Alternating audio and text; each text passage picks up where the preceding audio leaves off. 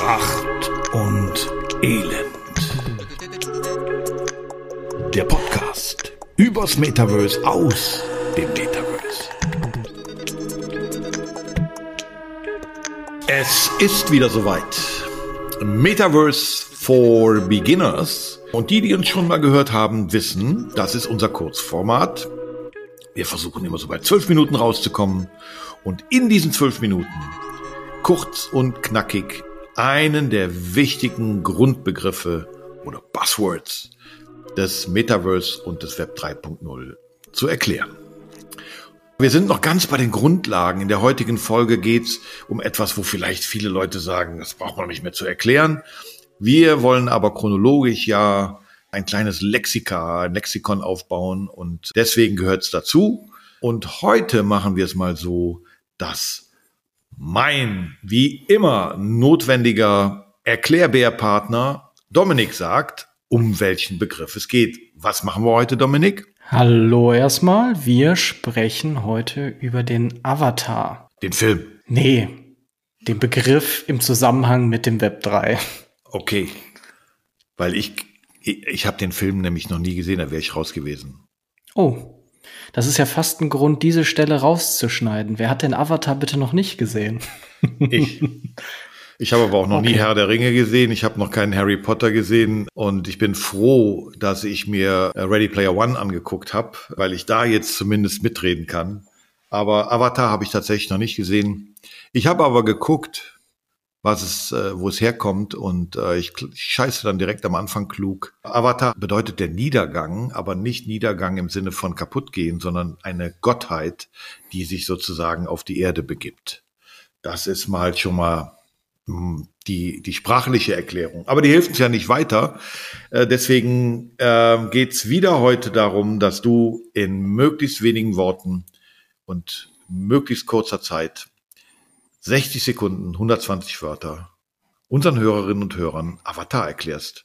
Avatar ist sehr einfach und sehr schnell zu erklären. Es handelt sich bei dem Avatar um eine virtuelle Figur, die in der Regel uns als Person widerspiegelt. Das muss aber so nicht sein. Es kann auch losgelöst davon sein, auch wenn wir den Avatar oft nachempfinden nach unserem eigenen Erscheinungsbild.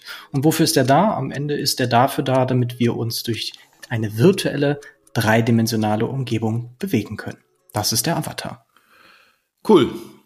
Ja, okay. Ich würde jetzt die große Lobhudelei mir sparen, weil es wirklich ein, ein, ein einfacher Begriff ist. Aber heute reden wir deswegen, glaube ich, ein bisschen mehr über Avatare im Web 3.0 und im Metaverse, weil das ist ja Richtig. eigentlich unser Thema. Deswegen, für mich ist an einem Avatar ja eigentlich das Schöne, dass ich mich so bauen kann, wie ich vielleicht gerne wäre oder wie ich äh, glaube zu sein. Gibt's gibt's darüber so eine Erhebung, ob die Leute den Avatar eigentlich häufiger so bauen, wie sie tatsächlich sind, oder ob sie sich völlige Fantasiefiguren einfallen lassen? Das ist schwierig, diesbezüglich Daten zu erheben, weil es noch nicht einen einheitlichen Avatar für das Metaverse oder das Web 3 gibt. Also du kannst in sehr, sehr vielen Rollenspielen oder Computerspielen, ähm, die bereits natürlich unterschiedliche Figuren erstellen. Das muss ja nicht immer unbedingt ein Mensch sein, das kann auch irgendein Katzen-Mensch-Hybrid sein. Auf sowas stehe ich ja total, wenn man sowas in so Rollenspielen machen kann. Wenn man das alles zusammenfassen würde, dann könnte man das erheben. Ich glaube, darüber gibt es aber derzeit keine Statistiken und wenn doch, gerne berichtigen, gerne uns auf Instagram zuschicken, dann nehme ich das beim nächsten Mal mit auf. Aber das ist vielleicht ein anderer ganz wichtiger Punkt, über den wir mal kurz sprechen sollten. Und zwar über den einheitlichen Avatar im Web 3. Du bist bestimmt davon ausgegangen, dass du dir für das Metaverse einen Avatar erstellst und dann den für das gesamte Metaverse nutzen kannst? Also in unseren allerersten Gesprächen, als du in, bei mir die Begeisterung für dieses Thema entfacht hast, habe ich damals behalten, war so einer der ersten Punkte, die ich für mich äh, abgespeichert hatte als, ja, das ist auf jeden Fall mal eine Entwicklung und Verbesserung, dass man sich mit ein und demselben Avatar durch die verschiedenen Metaversen bewegen kann. Wir hatten in der anderen Folge mal das Beispiel, so wie in den äh, Schengen-Ländern, also wo keine Grenzkontrollen und ich mit dem Auto rüberfahre und alles, was im Auto drin ist, fährt mit meinem Avatar ins andere Metaverse. Das hatte ich mal so verstanden. Deine Frage klingt aber so, dass ich es falsch verstanden habe. Nee, du hast es richtig verstanden. Es ist der Anspruch. Nur man muss ehrlicherweise sagen, heute ist das noch nicht überall gegeben. Es gibt noch ein paar technische Schwierigkeiten durch die das nicht ganz möglich ist. Der Fachbegriff dafür heißt übrigens Interoperabilität und bedeutet im Grunde, dass man halt genau das machen kann, also von mit ein und derselben Figur oder demselben Avatar von einer Welt in die andere Welt reingehen. Warum das genau nicht so richtig geht, das ist vor allem, wie gesagt, ein technisches Problem, dauert etwas länger zu erklären soll aber auch gar nicht heute das Thema sein.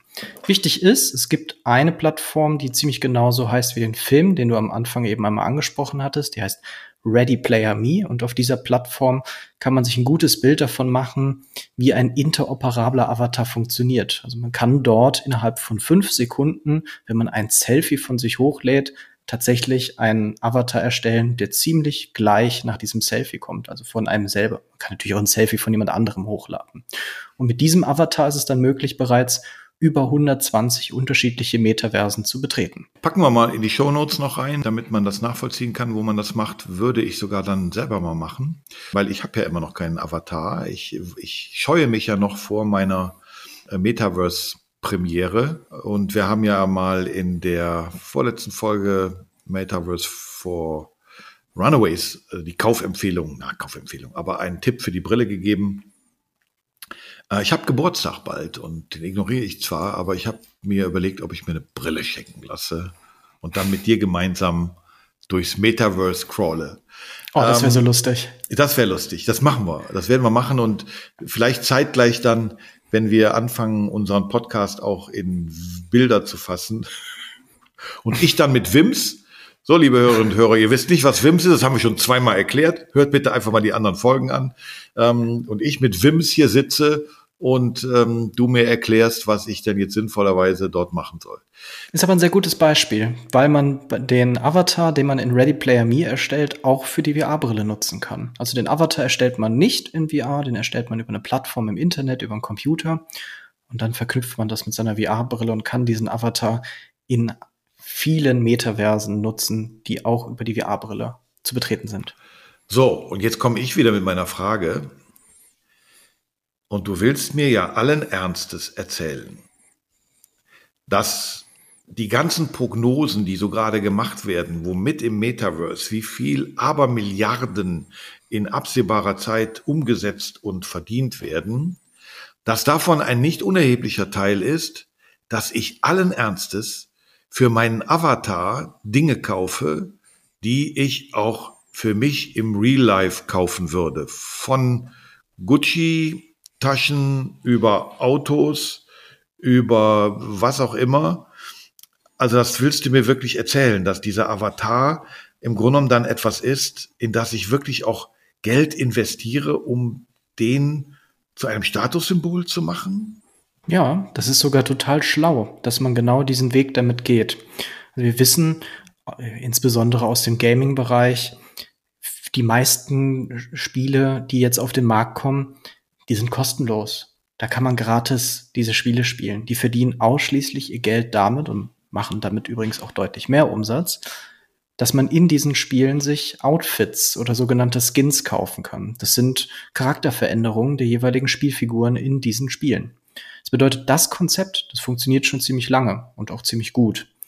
Und das Ganze jetzt noch mit der Blockchain zu verknüpfen und dem Metaverse bedeutet nur, dass du zukünftig, wenn du eine kosmetische Veränderung für deinen Avatar kaufst, diese auch wieder verkaufen kannst. Das hast du in Computerspielen vorher nicht gehabt. Du wirst mir verzeihen, dass das ein Punkt ist, bei dem ich mich noch so ein bisschen schwer tue, Verstehe ich. Weil es einfach sehr, sehr weit weg ist. Ich bin halt eben auch kein Gamer und du hast äh, letzte Woche mhm. Die, die nette Geschichte von äh, der Polizeiwache, wo jemand sein Leuchtschwert aus, was war das für ein Spiel? Flammenschwert aus World ah, okay. of Warcraft. Das ja. ist verloren okay. gegangen. Also deswegen, das habe ich verstanden. Ich habe jetzt auch verstanden, warum dieser Avatar so wichtig ist. Im Grunde genommen ist es das Vehikel, mit dem ich mich dort bewege. Ich muss halt eigentlich ja. einen Avatar von mir haben, um mich dort überhaupt so bewegen zu können, wie man sich das im Prinzip gedacht hat. Aber du weißt ja, zum Schluss will ich von dir immer wieder gnadenlos wissen, ähm, so pracht- oder elendmäßig, die Vor- und die Nachteile. Wir fangen wie immer kurz und knackig mit den Nachteilen an. Und ich bitte dich jetzt wirklich um kurz und knackig, weil ich weiß, du könntest mir jetzt wahrscheinlich 30 Minuten Abhandlung geben. Versuch's mal wirklich kurz und prägnant. Ein Nachteil ist, dass wir diesen Avatar natürlich nicht komplett frei erstellen können. Der Wunsch von vielen ist, dass der Avatar am Ende genauso aussieht wie wir. Das geht aber natürlich nur dann, wenn das System überhaupt die Möglichkeit dafür gibt. Bedeutet, wenn wir nur zwischen drei unterschiedlichen Bartformen oder zwei unterschiedlichen Brillen wählen können, hm. dann kann ich den gar nicht so ganz so individuell machen. Anderes Nachteil ist, ähm, dass wir nicht alle Abbilder schaffen können. Das ist jetzt schon sehr spezifisch. Aber wie ist das mit Personen, die beispielsweise Down-Syndrom haben? Man muss ehrlicherweise sagen, die meisten Avatare bieten natürlich nicht die Möglichkeit an, dass man sich ein Gesicht geben kann, wie das üblich ist bei Menschen mit Down-Syndrom. Aber als Vorteil auf der anderen Seite, wir haben nun mal endlich die Möglichkeit, unserem Abbild im Internet wirklich Form und Gestalt zu geben, wenn auch ein bisschen eingeschränkt. Zuvor haben wir das ja gemacht durch Profilbilder, zweidimensional. Da haben wir ein schönes Bild von uns gemacht. Und jetzt können wir uns in unserer ganzen Gänze zumindest ein bisschen dreidimensional, dreidimensional mal zeigen und hoffentlich dann auch mit coolen, lustigen Outfits, die bunt sind und noch mehr über unsere Persönlichkeit und unseren Charakter aussagen können. Wichtiger weiterer Vorteil hatten wir eben schon gesagt, Mobilität. Es ist der Ersatz zur Maus. Wenn wir ein dreidimensionales Internet haben, dann brauchen wir etwas anderes als einen Mauszeiger, um uns durch diese Welt hindurch zu navigieren. Außerdem sorgen wir so automatisch für mehr Realität im Internet. Das bedeutet, wenn ich beispielsweise auf Facebook einen Kommentar schreibe, dann kann ich durch einen Smiley dem Ganzen vielleicht ein bisschen Emotion geben, aber selbstverständlich mit einer Mimik, die sich tatsächlich bewegt in Form eines Avatares, können wir Aussagen noch viel kräftiger mit Aussagen, Emotionen, Inhalten füllen. Okay, also ich sage mal so richtig Vor- und Nachteile ähm, äh, lohnt es nicht zu diskutieren, weil ohne Avatar macht Web 3.0 und das Metaverse keinen Sinn. Ja, verstehe ich. Warum soll ich Dreidimensionalität schaffen, begehbare Welten und ich fahre da mit dem Mauszeiger durch? Äh, äh, ja, ne? macht keinen Sinn. Die dahinterliegenden Ertragsmodelle, das Fishverse in der letzten Woche unserer Folge oder in der letzten Folge äh, hat mich fasziniert. Ähm, ich habe mir da auch schon überlegt, wie mein Avatar da aussehen würde. Äh, ich verstehe langsam aber sicher, Avatar ist einfach ein Grundbedürfnis. Ohne Avatar kein Metaverse. Und wie er dann aussieht, was er kann, das werden einfach die technischen Möglichkeiten der Zukunft zeigen. Genau, einfach zusammengefasst, der Avatar ist deine neue Profilseite. Auf jeder, auf jedem Social Media musst du dir eine Profilseite mit deinen Interessen anlegen oder einem lustigen, fetzigen Spruch über dich und zukünftig übernimmt das halt die Optik deines Avatares. Wie würde der denn aussehen bei dir im Fishverse? Ähm, ja, so, so halt ähm, nordischer Typ, ne? Also so naja, wie soll man das nennen? So eine Mischung zwischen Angler und Surfer. Also auf jeden Fall gut. gut aussehend. Ich wäre der Mr. Fishverse. Also ich wäre so die heiße Schnitte am Teich. Aber gut.